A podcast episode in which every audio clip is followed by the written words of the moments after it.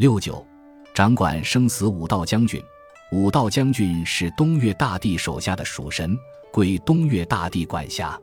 武道将军在阴间掌管人间生死大事，权力很大，人间拥有不少崇拜者。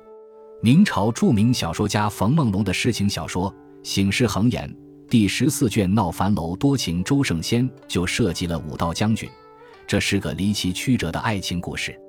开酒肆的范大郎之弟范二郎与周大郎的女儿周圣仙在茶坊邂逅，二人一见钟情，但没有定下终身。回家后，周圣仙茶饭不思，奄奄不起。王婆来给他看病，知道周圣仙得了相思病，便从中撮合范大郎与周圣仙母周妈妈给二人订了婚。周圣仙父周大郎归家，听说此事，嫌弃范二郎是个开酒楼的。出身低贱，大骂周圣仙的母亲，恰被周圣仙听的。周圣仙一气之下死绝过去，周大郎也不让人来救，将周圣仙装殓了埋葬。有个偷坟盗墓的朱桢去到周圣仙坟，不料周圣仙醒了过来，朱桢将其带回家，强行奸宿。周圣仙后来找个机会逃走，到樊楼找到范二郎，范二郎以为遇见了鬼。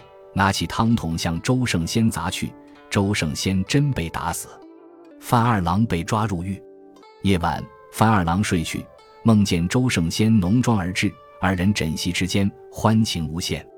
一连三夜缠绵悱恻。周圣仙临去时道：“奴寿阳未绝，今被武道将军收用，奴一心只忆着官人，气诉其情。蒙武道将军可怜，给假三日。”如今期限满了，若再迟延，必遭呵斥。奴从此与官人永别。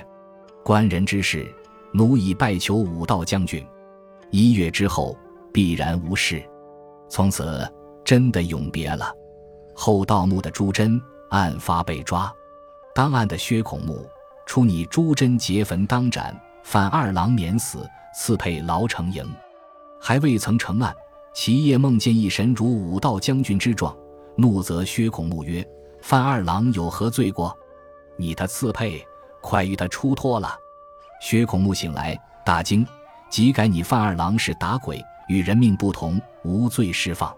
范二郎欢天喜地回了家，后来娶了妻，但始终不忘周圣仙之情，也感谢武道将军，遂时到武道将军庙中烧纸祭奠。这里的武道将军给了周圣仙三天的阳寿，满足了他对爱情的部分追求，同时命令薛孔木做了正确的改判。看起来武道将军很有同情心，他能帮助弱者，开释无辜，是个具有正义感的明神。